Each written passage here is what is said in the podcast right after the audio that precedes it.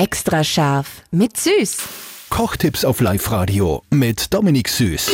Damit könnt ihr eure Gäste richtig cool imponieren und zwar mit einem gebeizten Eidotter. Den könnt ihr wie Parmesan übers Essen reiben. Dominik, ich brauche eigentlich nur einen Eidotter, Salz und Zucker.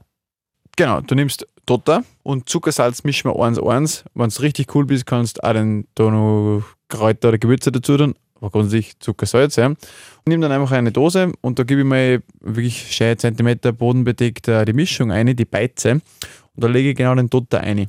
Und obendrauf dann die zweite Hälfte, also wieder von der 50-50-Mischung, dass das schön bedeckt ist. Dann stelle ich mir das einfach in den Kühlschrank rein, da kann nichts passieren drinnen, weil es eh kühl sowieso. Ich sage mal fünf Tage mindestens, äh, beizt es. Dann werdet ihr merken, das ist einfach fester, das ist ein bisschen Gummibärleartig. Dann kann ich es abspülen sogar und dann muss ich aber nur trocknen. Oder daheim würde ich es einfach ins Bock rein, da 60 Grad und am Nachmittag drin lassen, dass es wirklich komplett trocken ist. Was tue ich dann mit dem Das kommt jetzt das? Geilste.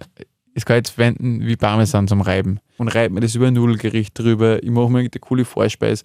Du hast den salzigen Geschmack, gell, ähnlich wie bei Parmesan. Du hast ein Umami dabei, du hast aber auch eine Cremigkeit vom Ei und so. Und da habe ich immer so drei, vier so Stück, aber immer daheim, weil ich das einfach voll gerne drüber reibe.